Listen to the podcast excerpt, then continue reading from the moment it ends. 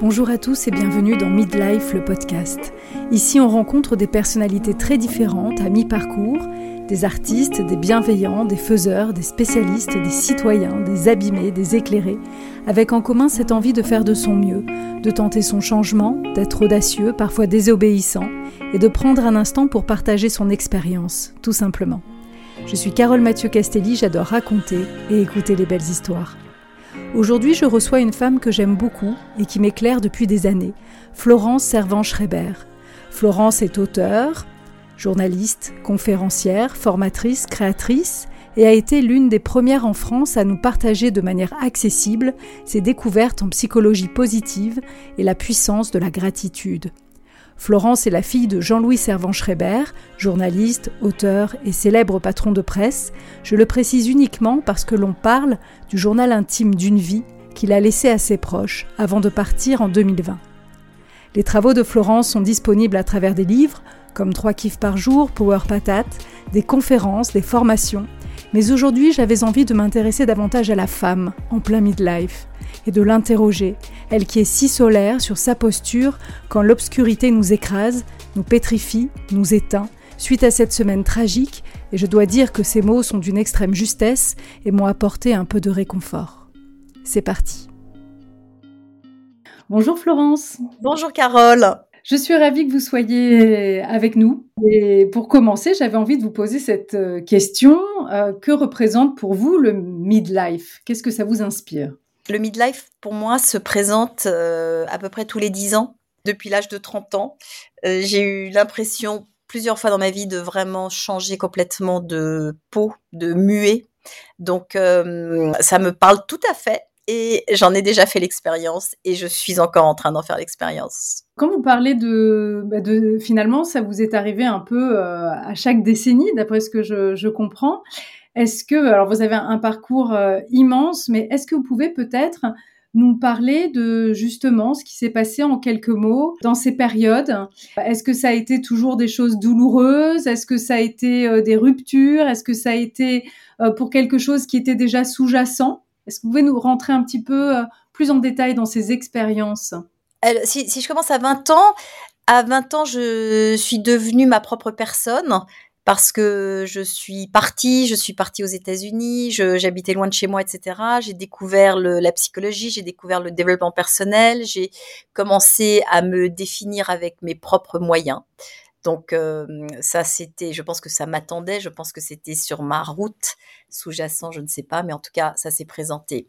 À 30 ans, très pénible, c'est, j'ai, fait un, un burn-out. Alors, euh, quand, quand j'ai fait ce burn-out, ça ne s'appelait pas comme ça, il n'y avait pas encore cette terminologie, on appelait ça une, une dépression, une bonne vieille dépression. Donc, c'était une dépression vocationnelle, c'est-à-dire que j'exerçais un métier depuis 10 ans que, et je ne pouvais plus y aller. Enfin, le burn-out, c'est ça, on ne peut plus y aller. Et mmh, qui est arrivé une conjonction au moment de la naissance de ma fille, Pénélope, où je me suis vraiment interrogée sur mes valeurs du féminin. Donc ça, ça a été à 30 ans, euh, une vraie révolution intérieure. Euh, peut-être on en reparlera, mais j'ai vraiment complètement changé et, et, de métier. Je suis devenue artisan. Enfin, c'était tout à fait inattendu sur ma route.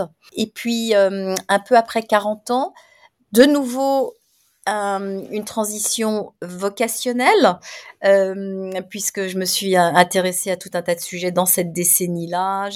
De nouveau euh, me suis investie dans l'arrivée d'Internet, par exemple, et puis au bout d'un certain temps sont arrivés sur le marché des gens bien plus formés que moi, puisque j'étais autodidacte euh, en la matière. Et hum, donc, euh, de nouveau, qui suis-je, où vais-je, que fais-je?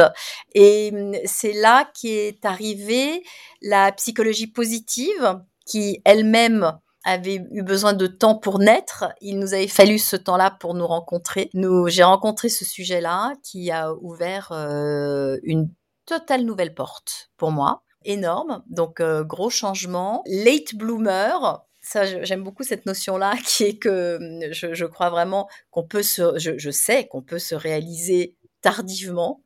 Et ça a été pour moi, c'est pour moi mon moment professionnel, vocationnel euh, préféré. Et puis ensuite, à partir de, de 50 ans, ce sont les, hormones qui commencent à nous casser les pieds et qui fichent le camp. Et euh, alors ça, c'est ça, c'est une transition. Oui, si on me laissait le choix, je m'en, je m'en serais passée. Mais elle se présente quand même. Donc, elle me met dans de nouvelles euh, configurations, de, une inspiration qui change complètement, pour, pour ne pas dire qui s'éteint. Et puis, arrive maintenant les 60 ans. Alors là, je suis euh, cramponnée à, ma ceinture de sécurité en me demandant ce qui va bien pouvoir se, se passer. Là, c'est difficile de rebondir sur chaque étape, hein, parce qu'à chaque fois, comme vous dites, c'est vraiment 10 ans. Et puis, c'est finalement dans votre évolution, j'imagine, quand vous regardez, euh, bah, tout a un sens.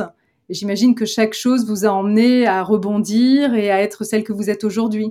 C'est ça qui est complètement formidable, c'est que quand on se retourne, et, franchement au stade où j'en suis, ce ne sont plus des aventures, c'est un destin, eh bien, en fait, tout se tient. Mais sur le moment, c'est comme s'il y, y, avait une couture invisible par en dessous qui, qui, se faisait, il y a une main comme ça qui, brode par en dessous. Mais alors, en surface, euh, c'est pas évident de savoir que, c'est le bon endroit, que c'est le bon moment, que, ça va être une transition qui finalement va apporter beaucoup. Il y a quand même beaucoup de... J'ai eu beaucoup de doutes à chaque fois. Vos, écrits ont été des compagnons de route euh, pour mes changements de vie, pour mes transformations. Et je vous en remercie, j'en profite. Et je vous avais interviewé il y a quelques années lors d'un Teva Lab où on parlait d'audace. Et du coup, je me suis posé cette question parce que c'est vrai que l'audace, on l'attribue souvent à des périodes de vie plein de vitalité, où on ose professionnellement, où on ose d'un point de vue familial à prendre des risques. Je voulais vous demander, quand on a la cinquantaine, quelles sont vos audaces aujourd'hui? Dans ma décennie de, de, 50 ans, euh, en fait, c'est presque l'inverse. C'est que arrivé à 50 ans, il y a des choses qu'on ne peut plus éviter de faire. Toute cette sève qui existe en nous et que, que l'on réprime parce que on choisit d'autres voies, on, on laisse pas tout émerger dans, dans les envies qu'on a pu avoir euh, depuis qu'on était toute petite ou moyenne, ou on, a fait des choix, on a fait des choix amoureux, on a fait des choix professionnels, donc, donc tout ne s'est pas produit. Eh bien, ce qui n'est pas mort finit toujours par ressortir quelque part. Et hum, dans cette décennie de, la cinquantaine, j'ai vraiment fait l'expérience comme ça de choses qui sont remontées par mes doigts de pied et qui, et qui m'ont dit, hum, en gros, meuf, il faut y aller parce que on est toujours là et, et, ça bousculait au portillon et, et j'ai, hum, c'est vrai, réalisé des fantasmes et des rêves que j'avais depuis très très très très longtemps, mais des trucs que aussi varié que de faire la majorette, par exemple. Vous avez pris des cours de majorette? Cours de majorette, oui. Donc oui, ça, je pense que c'est un fantasme qui traînait depuis l'âge de 6 ans, que j'ai complètement étouffé, qui a envie d'être majorette après 6 ans. Et, mais le, truc est remonté, il s'est présenté à moi et j'y suis allée. Et franchement, c'est une des meilleures euh, soirées de ma vie. C'est excellent. Et quelles sont vos audaces aujourd'hui? À 50 ans, qu'est-ce qui vous fait euh, rêver? Et peut-on être encore finalement audacieux? Absolument. C'est amusant parce que c'est un sujet sur lequel euh, je, travaille en ce moment, puisque je viens de me poser cette question-là sur, euh, sur ce qu'était l'audace, en, en réalisant que c'est quelque chose d'extrêmement appétissant, l'audace, et que ça fait partie des choses dont nous avons envie. Et hum, je me suis demandé d'où ça venait en tout cas d'où ça venait chez moi. Et j'ai trouvé les, sources, ce qui m'incitait à avoir de l'audace. J'ai mené une enquête aussi auprès de gens autour de moi pour comprendre ce que c'était, pour comprendre en quoi c'était différent du courage, pour comprendre quels étaient les leviers. Et j'en ai trouvé un, certain nombre et ce sont des leviers qui, franchement, ne disparaîtront pas avec l'âge. Dans, les leviers, il y a l'appel du vide, euh, il y a le fait de, faire le contraire de, tout le monde ou de ce l'on attend de nous. Or, il y a toujours des gens qui attendent euh, des choses de notre part. Euh, il y a le fait de voir grand. Est-ce qu'on a envie de voir grand? Il y a l'insolence aussi, parce que dans toutes ces normes sociales, euh, dès qu'on a envie de faire quelque chose qui sort un peu de, de, de cette norme, finalement, cette insolence a quelque chose de très porteuse aussi. Donc, bien sûr, il y aura toujours de l'audace, ne serait-ce que par rapport à ma voisine ou mon voisin ou, même, ou, même mes, mes, enfants. Enfin, le, le, cadre autour de nous change, mais on a quand même envie d'en sortir. J'ai quand même envie de sortir de ce qu'est mon cadre. C'est un de mes moteurs les plus évidents. Bien sûr, on a un petit peu discuté toutes les deux. Ce qui était intéressant, et j'aimerais bien qu'on aborde ce sujet, puisque vous parliez de d'aujourd'hui comment recharger les batteries, que ce soit physiquement ou moralement. Et c'est vrai que ça, c'est peut-être intéressant aussi de l'aborder parce que euh, voilà, on a envie, c'est déjà pas mal euh, dosé justement, mais qu'est-ce qu'on fait quand on sent peut-être qu'on a peut-être un petit peu moins la forme et en même temps on n'a qu'une cinquantaine d'années, euh, donc euh, il reste encore peut-être encore des décennies devant nous. Comment, comment on se ressource? Est-ce qu'il faut rêver moins grand? Mes rêves, sont euh, adaptés à mes situations. Je ne peux pas dire si c'est plus grand ou si c'est moins grand que quelqu'un ou quelqu'une ou quelque, quelqu'un d'autre. Et ce qui est très intéressant, c'est que, euh, avant de répondre à votre question sur comment on se ressource, que je suis pas très sûre de comment on se ressource. Je, je sais comment je trouve euh, l'énergie pour avoir de l'appétit mais c'est pas nécessairement comme ça que je me ressource parce que moi-même, je me retrouve dans des moments de très grand vide, en fait, où j'ai l'impression de, pédaler dans la smoule et où je n'ai pas de ressort. La seule euh, technique avérée, c'est d'attendre parce que ça finit par revenir. C'est toujours revenu. Et hum, ce qui est assez démoralisant, c'est que quand je, je parle à mon entourage et que je leur dis, oh là là, mais là, je suis totalement désinspirée et totalement paumée, parce que à chaque passage, je me suis retrouvée désinspirée et totalement paumée.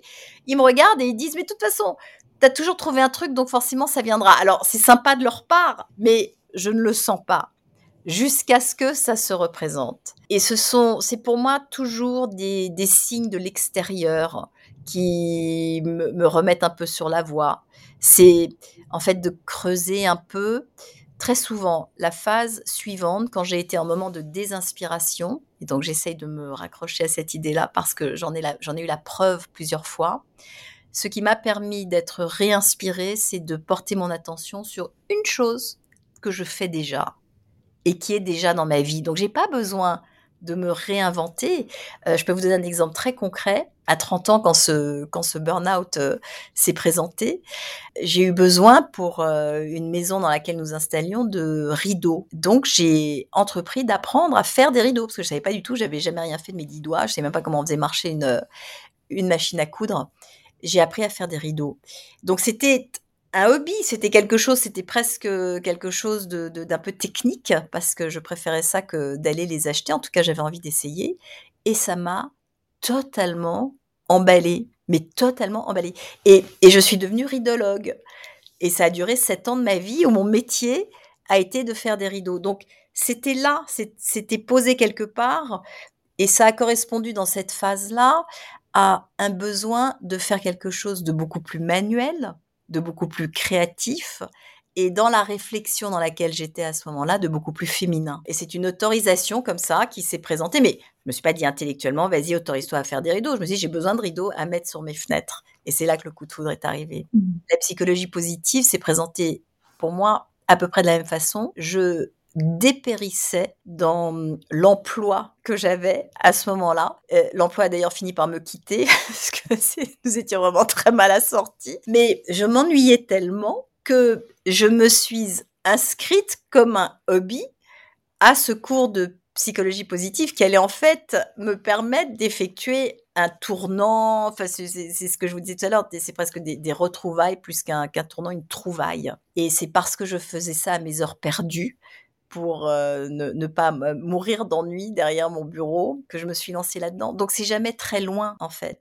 J'ai l'impression qu'il faut aller au bout du monde pour trouver la solution, mais en fait elle est là. Mais il y a quand même cette envie de ne jamais s'éteindre en fait, c'est-à-dire de toujours avoir quelque chose, comme vous dites, une petite chose qui fait que il y a la vitalité, on continue et peut-être que ça se transforme en, quelque chose de plus grand qui nous accompagne pendant plusieurs années. Alors en effet, euh, c'est vrai que comme je n'aime pas m'ennuyer et comme euh, euh, je, ne m'ennuie pas souvent parce que j'essaye des choses, je goûte à des choses, je suis curieuse et c'est en fait cette curiosité qui, m'entraîne d'aventure en aventure.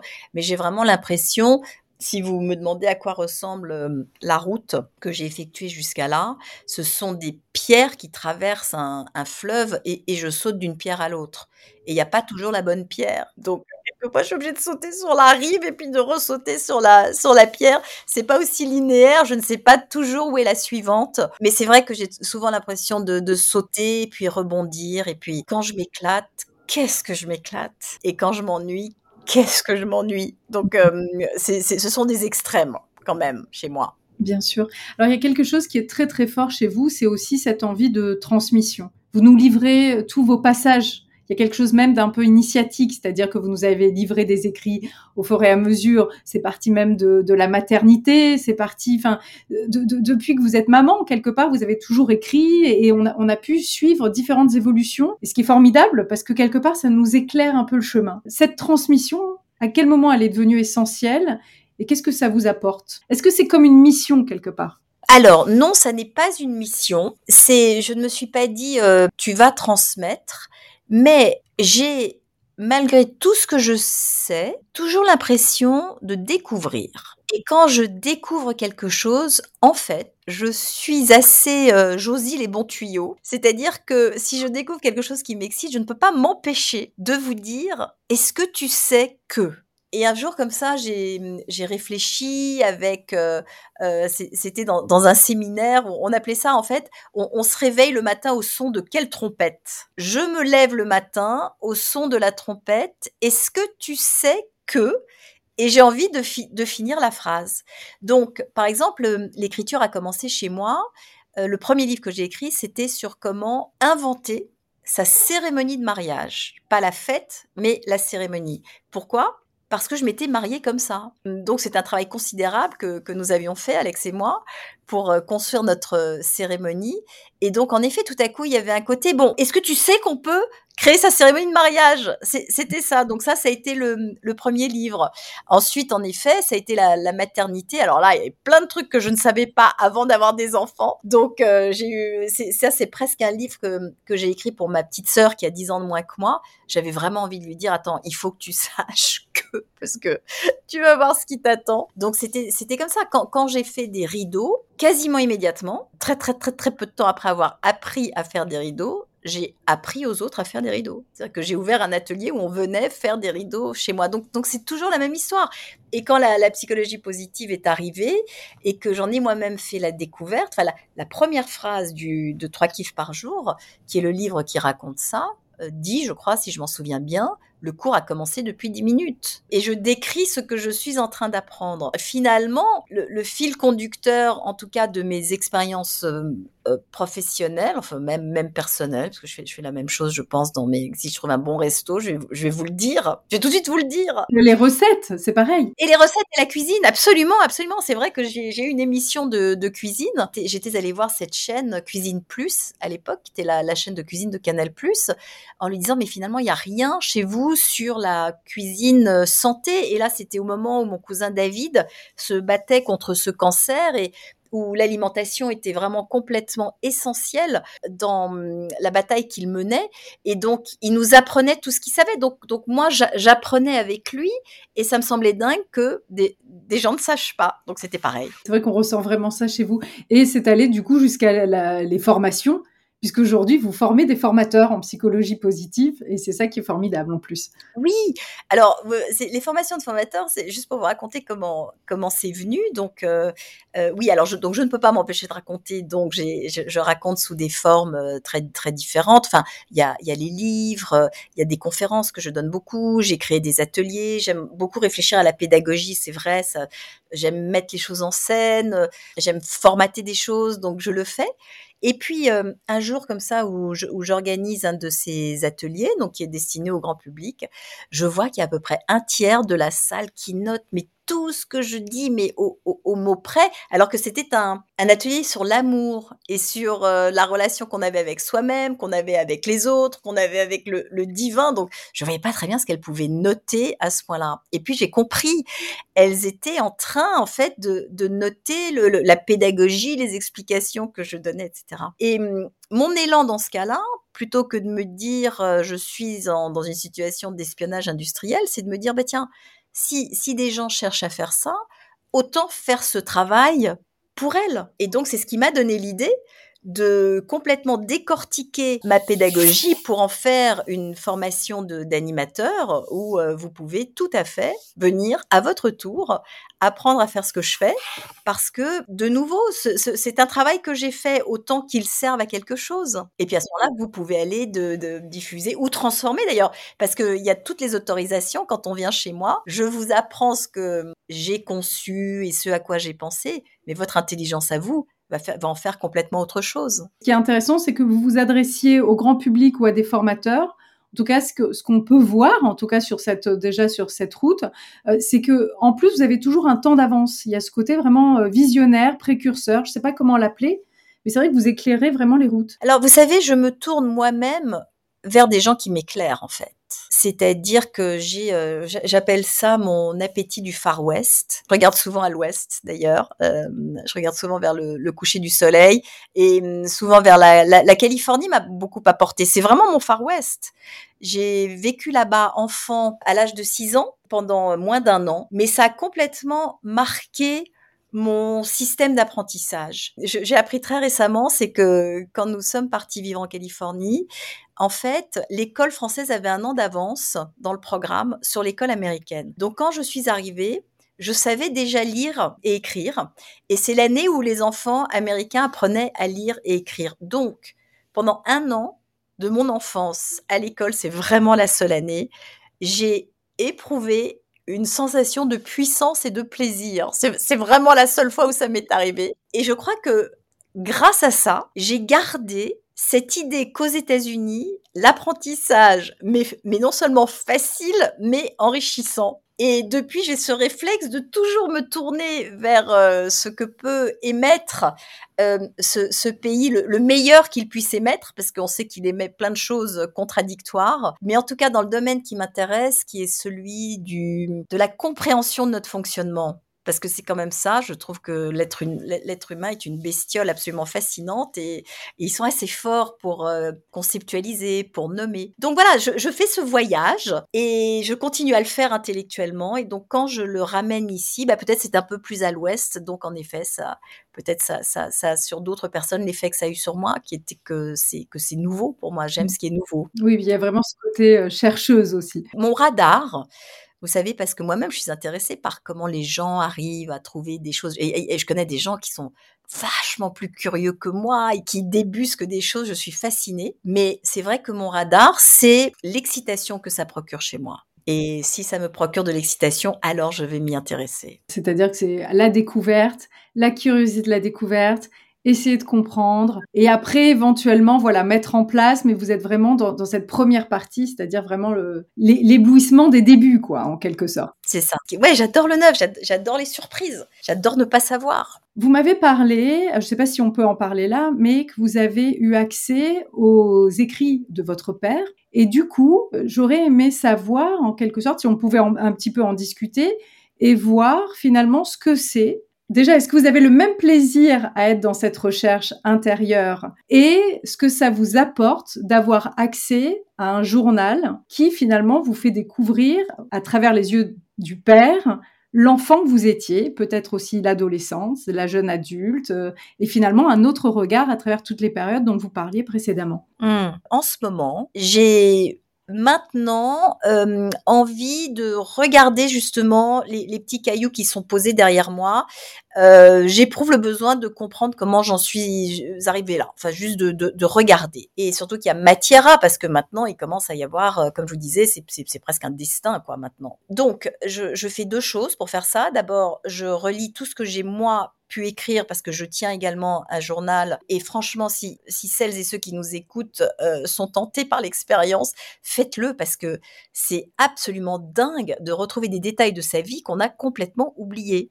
J'ai moi-même une mémoire de gruyère, donc je suis absolument euh, ravie de retrouver, mais vraiment des, petites histoires, des, détails, des gens, des scènes que j'ai oubliées. C'est, hum, c'est assez amusant quand on a envie de reconstituer. Enfin, c'est amusant et puis c'est même éclairant. Et puis ça permet de se faire moins d'illusions sur soi-même, c'est-à-dire qu'on se rend compte qu'on est toujours aussi dingue et que même si le temps, le temps a passé, les expériences se sont accumulées, euh, on est, on est, en fait, ne, on ne change pas tant que ça. Donc ça, c'est une première chose que je fais. Et puis, Mon père étant décédé depuis trois ans, il a tenu depuis l'âge de 15 ans un journal tous les jours. Et évidemment, de son vivant, c'est quelque chose auquel nous n'avons pas du tout eu accès, mais je crois qu'il avait très envie qu'on le lise puisqu'il nous a dit qu'il était à disposition, c'est exactement où il est et, et, qui, euh, nous, sommes quatre enfants et euh, vraiment qui veut peut le, peut le lire. Plus que de retrouver l'enfant que j'étais, je découvre l'homme que lui était. Les, les, références qu'il fait, alors oui,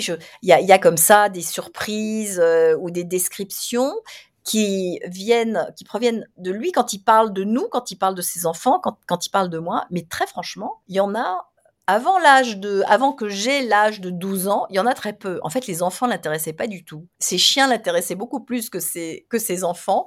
Donc, il faut pas se formaliser, il faut pas prendre le truc personnellement. Et quand ils parlent de nous, c'est toujours pour dire des choses euh, assez raides, en fait. Beaucoup d'exigences, pas mal de critiques aussi. Il y a un moment où, où il dit qu'il apprend à, il est né pendant au début de la guerre, donc euh, euh, par exemple, il n'a pas appris à nager et il a appris à nager euh, étant adulte. Et, et, il y a un moment dans sa vie où il a plus de 30 ans et il apprend à plonger. Et donc il dit ce jour-là, je vais arrêter de me moquer de Florence qui fait des plats parce que moi-même j'ai essayé et en fait c'était très difficile. Donc je retrouve là euh, chez lui une intransigeance que je connais parce que j'ai quand même grandi avec cet homme, donc c'est pas c'est pas un mystère pour moi. Mais ce qui est assez intéressant, c'est que en relisant ce journal, je me rends compte que toutes les histoires que je me raconte, parce qu'on se raconte des histoires sur nos parents, en fait, je ne les ai pas rêvées. C'est assez réconfortant de se dire non, je n'ai pas euh, affabulé. C'était quelqu'un d'assez rigide, c'était quelqu'un qui, était aimant aussi, mais il y avait une telle exigence dans cette euh, tribu dont lui a été j'ai pas envie de dire victime parce que c'est aussi une exigence qui nous a poussé, mais en tout cas, il en a été le premier euh, récipiendaire avant moi. Je pense que pour, ma génération, c'est déjà un petit peu plus souple. Donc oui, c'est étrange de pouvoir aller à la rencontre de quelqu'un qu'on a connu euh, d'une certaine position, c'est-à-dire d'être son enfant, et là, je le découvre euh, comme l'homme adulte qui parle à ce cahier tous les jours et il n'est pas que mon père en fait. Et c'est vrai que pour ça je trouve que c'est euh, le midlife c'est aussi intéressant parce qu'on peut se alors, si on a la chance d'avoir encore ses parents, c'est aussi une belle période. On en a parlé déjà avec quelques-uns des invités pour renouer peut-être un dialogue, pour se débarrasser du côté enfant, parent et pour découvrir l'adulte et peut-être sortir un peu de, de cet espace. Alors, je sais pas, peut-être que vous, très tôt, comme en plus vous aviez de nombreux sujets en commun, même autour de la psychologie, euh, peut-être que vous n'avez pas eu ça, mais c'est vrai qu'il y a beaucoup de gens qui sont enfermés dans cette image. Je suis la fille d'eux, je suis le fils d'eux. Est-ce que vous l'avez ressenti ou est-ce que vous étiez à égalité en tant qu'adulte? Moi, je suis la fille d'eux, je suis la cousine d'eux, je suis la sœur d'eux. Je, bon, je, je suis encerclée. Nous nous encerclons les uns les autres. Hein, donc, nous sommes tous euh, toujours, euh, c'est ça, un peu euh, évalués en fonction des autres, identifiés en fonction des autres. Alors, euh, aller savoir si c'est euh, mon oncle, mon père, ma mère, mon, mon, cousin, ma cousine. Enfin bon, il y a, y a, toujours des, des références comme ça. Donc, je connais très très bien le principe devenir un prénom. Ça, c'est quelque chose que je connais bien. Après, il y a dans la relation avec mon père, il y a eu plusieurs phases parce que donc il a été mon père, enfant ça l'intéressait pas des masses, et puis en grandissant là nous devenons à ses yeux des, créatures dignes d'intérêt. Lorsque nous avons des enfants, euh, lui devient grand-père, alors ça aussi c'est complètement mystérieux pour euh, pour lui, ça redevient aussi bizarre que ses propres enfants. Mais en avançant, après l'âge de 40 ans, est arrivé entre nous le sujet de la psychologie, puisque en fait j'ai commencé en quelque sorte, puisque j'ai moi fait des études de psychologie, je suis rentrée de Californie avec tout ça. Enfin, c'est quand même lui qui m'avait un peu mis sur cette voie en me disant il y a des gens en Californie qui font des choses formidables. Donc il, il avait un peu pointé la direction, mais lui faisait à ce moment-là de l'économie, euh, avait un groupe de presse qui ne parlait que d'économie, etc. Et très tardivement, c'est-à-dire que euh, il a repris le magazine Psychologie que l'on connaît à 60 ans. Donc c'est vraiment une, euh, une, une dernière carrière qu'il a menée. Et donc à ce moment-là, le sujet nous rapproche puisque c'est mon métier et lui se, lance vraiment dans cet univers en, en quand même en, en sachant qu'il n'a jamais mis les pieds chez un psy jamais et que son sa thérapie à lui c'est ce c'est ce fameux journal donc à ce moment-là nous nous retrouvons en collaboration et il me demande d'ailleurs de venir travailler euh, avec lui. Et j'ai travaillé pour, le, pour ce groupe euh, psychologie. Je me suis occupée des, sites internet pendant, pendant une dizaine d'années. Ça a été une expérience extra de travailler en famille avec, euh, avec lui, avec Perla, sa femme. Vraiment extra. Et puis, nous nous sommes séparés et j'ai continué ma route avec précisément la, la psychologie positive. J'ai commencé à faire des conférences, etc. Et en fait, c'est lui à un moment qui est arrivé en disant, mais moi aussi, je veux faire des conférences. Et puis, quand euh, j'ai fait une pièce de théâtre, lui a dit, en fait, moi aussi, ça m'intéresse de faire, de, faire une pièce de théâtre. Donc, donc on, s'est retrouvé en effet dans, dans, un équilibre un peu différent et je suis persuadée que ça va se produire avec mes enfants, qu'il y a un jour où leur entrain, leur dynamisme, leur créativité va moi-même me, me donner des idées. Je, je trouve ça très riche que ça, que ça se complète et que ça s'inverse. Alors, juste euh, pour terminer là-dessus, sur cette expérience de, journal, euh, vous qui êtes une chercheuse en quelque sorte, euh, qu'est-ce que vous avez appris sur vous? Mmh. Oui, il y a une chose qui m'a surprise, c'est que je me souviens enfant, je, faisais souvent la tête, je boudais. C'était mon truc. Enfin, J'avais l'impression que c'était une arme extrêmement puissante de, de, bouder. Donc c'est confirmé dans, dans le journal. Je boudais pas mal mais je boudais à la maison. Et en fait, euh, il y a comme ça des scènes où, euh, ah oui, mon, père vient voir un jour dans, dans la classe d'anglais, je ne sais pas pourquoi, euh, il assiste à un cours, et là, il décrit la personne avec laquelle vous parlez vous aujourd'hui, c'est-à-dire euh, quelqu'un de plutôt enflammé, plutôt euh, plutôt excité, plutôt passionné, plutôt donc je, n'avais pas du tout le même comportement à la maison et à l'école et je comprends pourquoi, je vois pourquoi. Enfin c'est ces parents qui étaient un peu surpuissants comme ça, formaient un espèce de bouclier. J'avais une sœur aînée aussi qui, qui, qui faisait une espèce de grand arbre qui faisait qui me faisait pas mal d'ombre, etc. Donc j'étais une autre personne en, en, dehors de la maison et c'est cette personne là qui a grandi en fait. C'est-à-dire une personne originale, une personne qui se démarquait? Ah, Je ne sais pas si je me démarquais, mais en tout cas, je, prenais la parole, j'étais volubile, je levais la main pour participer, j'avais euh, envie de m'exprimer, alors qu'à la maison, je faisais la tête. Pour, euh, pour terminer, en tout cas, voilà, j'avais envie juste d'évoquer quelque chose avec vous, parce qu'on est dans une semaine un peu compliquée, euh, avec tous les événements qui sont passés. C'est vrai que on vous connaît pour, euh, pour toujours vraiment ce, bien-être. Et pour moi, hein, vous êtes vraiment celle en France qui a démocratisé euh, cette psychologie positive et ses, et intentions et ses, enfin voilà, cette vitalité qu'on a chacun en nous, cette gratitude, parce que encore une fois, après vos passages, peu importe maintenant euh, comment c'est appelé, mais vraiment vos trois kiffs par jour, finalement, on les entend, euh, voilà, euh, de manière très très différente, et surtout avec ce mot gratitude qu'on emploie beaucoup. Et je voulais quand même vous demander, après ce qui s'est passé cette semaine, quelqu'un de, de, si solaire que vous, comment on fait pour trouver nos kiffs par jour en ce moment? Comment vous vous faites? Je hmm. me suis dit, c'est pour ça que j'étais heureuse de parler avec vous euh, parce que euh, voilà, on est jeudi, l'épisode sera diffusé dimanche. C'est vrai que moi, je, comme vous, dites, vous dites, vous vous regardez vers l'ouest pour pas mal de choses. Ben moi, j'ai des lumières dont vous faites partie, et c'est vrai que je me dis, mais comment fait cette personne aujourd'hui, mmh. au-delà des écrits, en tant que femme Comment on hmm. fait en ce moment pour continuer, pour réussir à bosser, pour euh, euh pour regarder euh, nos enfants, pour euh, je vous en demande beaucoup, mais déjà juste de nous partager vous comment vous faites? De, depuis une semaine, je crois que ça fait longtemps que je n'ai pas éprouvé autant de gratitude, autant de gratitude pour la vie qui est la mienne, pour la paix dans laquelle je vis, pour le, le fait que mes enfants soient en vie, pour fa face à l'horreur, c'est évidemment une des premières choses qui peut nous nous, venir. J'ai le même souvenir au moment du démarrage de, la, guerre en Ukraine. Et ce qui est fou, c'est à quel point nous finissons par nous habituer. Mais dans ces moments-là, en tout cas, mon premier réflexe, c'est ça, c'est de me dire mais merci, merci, merci pour la stabilité dont je jouis. Ensuite, ce que l'on sait de la résilience,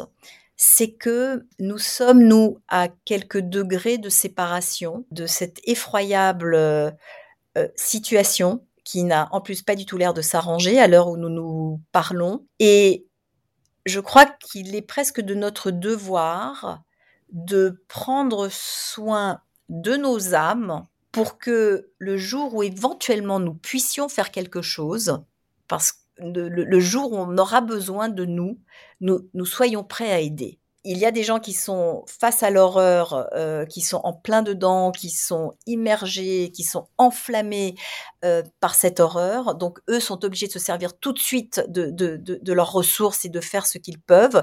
Et nous qui sommes à distance, oui, essayons de, un jour à la fois, de, de, de maintenir un peu de perspective, d'essayer de prendre soin de ce que nous avons de vivant, parce que si jamais on pouvait faire appel à moi pour quoi que ce soit, euh, je voudrais être prête à pouvoir le faire. Il y a toujours des, des débats énormes sur euh, qu'est-ce qu'on fait dans les moments de malheur d'autrui? Est-ce qu'on a le droit de se réjouir? C'est pas se réjouir, c'est que oui, on a le droit d'éprouver de la gratitude pour euh, ce qui est préservé chez nous encore. Et puis, en effet, j'aime beaucoup cette idée de préparons-nous, maintenons nos forces au cas où nous pourrions aider au cas où on aurait besoin, on ferait appel à nous à ce moment-là.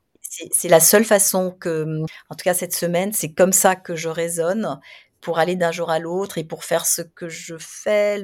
J'essaye de le faire le mieux possible. J'essaye de, de, de, partager. Nous nous parlons dans une semaine où vraiment je, je rencontre euh, pas loin de 350 femmes euh, dans, dans, des petits groupes pour leur parler de la gratitude, pour les, pour, pour, les encourager, pour les inciter à prendre leur place dans, dans, dans le monde, etc. Donc c'est ma position, c'est la position dans laquelle je suis euh, cette semaine et globalement. Euh, dans ce pays qui, pour l'instant, chez nous, est totalement préservé. Donc, euh, je me dois de faire bien ce que je fais. C'est, je crois, c'est ma seule réponse. C'est la seule réponse que je peux donner. C'est très intéressant et, je suis pas, je suis même pas étonnée de vos mots en fait parce que c'est c'est sage quelque part parce que vous voyez, euh, on a aussi quand on est loin cette culpabilité. Par exemple, moi, je, me dis, je suis, à, je suis à côté de Lisbonne, je suis complètement il fait beau, la nature est belle. Euh, vous voyez ce que je veux dire Il y a une lumière magnifique. Et en fait, cette semaine, euh, je ressentis la, gratitude. Je, on se concentre évidemment sur la famille, les amis, tout ça, mais je, me sentais presque coupable en fait. Et j'en ai parlé à quelques amis. On ressent ça en fait parce que on est tellement impuissant. On est atteint dans notre humanité. On est euh, à, à la fois sidéré et à la fois triste, évidemment. Et, du coup, c'est une réponse, en effet, même si c'est pour ça que j'avais envie que vous nous partagiez euh, votre ressenti, parce que oui, c'est ça, en fait. C'est vrai que déjà de chérir ce qu'on a et de, se préparer, en fait, si quel que soit en fait le besoin, parce que de toute manière, c'est euh, nous faire prendre un peu de, hauteur aussi et de, de, remplir un peu nos cœurs encore plus et de pouvoir euh, les irradier un peu plus, même euh, c'est toujours bénéfique de toute manière, même si c'est pour euh, nos voisins, même si c'est pour euh, un premier contact à quelqu'un, euh, ou si c'est pour recevoir un coup de fil, euh, ça peut être bénéfique aussi. Bien sûr, et puis c'est vous, vous avez utilisé le mot, c'est notre humanité. Nous sommes des, nous, nous sommes reliés les, les, les, uns aux autres, donc forcément cette cette empathie, on peut pas s'empêcher de d'éprouver des choses très fortes. Mais alors moi j'en ai profité par exemple cette semaine pour pardonner absolument à tout le monde, les, les gens auxquels j'en voulais pour des petits trucs, des petits trucs grands comme ça, etc. Je me suis dit alors laisse tomber on n'en veut plus, je n'en veux plus à personne pour rien, j'efface absolument tout parce que, comment euh, maintenir des, remontrances quand, on, quand, quand en effet par ailleurs il peut se passer des choses comme ça. Donc c'est plutôt ça qu'on peut faire. Quand, c'est vraiment, euh, je ne sais pas comment traduire la notion de spirit, de, prendre soin de son âme. Le, spirit c'est l'âme de, vraiment euh, essayer de prendre soin de ça pour que nous soyons le, les plus fortes possibles si jamais le destin nous appelait. Voilà. Et, il nous appellera. Ce sera notre tour à un moment. Très bien. Pour terminer, euh, quels sont vos projets alors justement, ce, travail de, recherche que je fais sur, euh, sur, mon enfance, sur mon parcours, etc., euh, est destiné justement à trouver le fil de l'audace dans, tout ça. Donc euh, sous une forme différente, c'est encore quelque chose que je n'ai jamais fait et, à laquelle je vais me m'atteler. Donc je vous en dis pas beaucoup plus. Je préfère quand les choses sont terminées pouvoir les, montrer d'abord pour être sûr à ce moment-là que je les ai faites. Mais, mais c'est vraiment ça. Je suis dans, dans, dans un moment de création où je m'inspire des obstacles, je m'inspire de la réalité, je m'inspire euh, de ce qui m'entoure et je m'inspire de mon histoire, en fait, vraiment de cette chronologie pour euh, tirer les fils de ce qui peut nous rendre audacieux et nous donner envie de faire des choses qui sont plus grandes que nous. Très bien, très bien. Ça fera des belles histoires et des beaux témoignages, à mon avis, de, de personnes qui sont passées par... Euh par, par vous, par, votre, par vos rayons, je ne sais pas comment on peut dire, en tout cas par, par vos écrits ou par vos conférences. Et encore une fois, moi, voilà, comme je vous disais tout à l'heure, tous ces changements de vie qui m'ont amené jusqu'à Lisbonne aujourd'hui, c'est parce que voilà, je, vous ai lu, je vous ai entendu, euh, et, ça m'a permis d'être audacieuse à un moment donné et à continuer à l'être. Hum, alors je m'en réjouis parce que vraiment, vous savez, Carole, je, nous mets exactement sur le même plan, c'est-à-dire que comme vous, je, suis une, une, personne, une femme qui cherche, qui se définit, qui essaye, qui tente. Vous êtes une femme qui cherche, qui se définit, qui tente. Nous, nous, nous le sommes toutes. Et ça aussi, c'est quelque chose que nous avons en commun toutes. Voilà, j'espère que l'épisode vous a plu. Je vous laisse toutes les références dans la description. Encore merci Florence pour ces mots que je garde comme un mantra, une formule sacrée, un doudou près de mon cœur. Prendre soin de nos âmes. Le podcast est réalisé par Macam Film et la musique Takayama composée par Niwell. Merci de partager et de mettre des avis 5 étoiles, c'est ce qui peut le plus m'aider si vous aimez le podcast. Je vous embrasse fort et vous dis à très vite.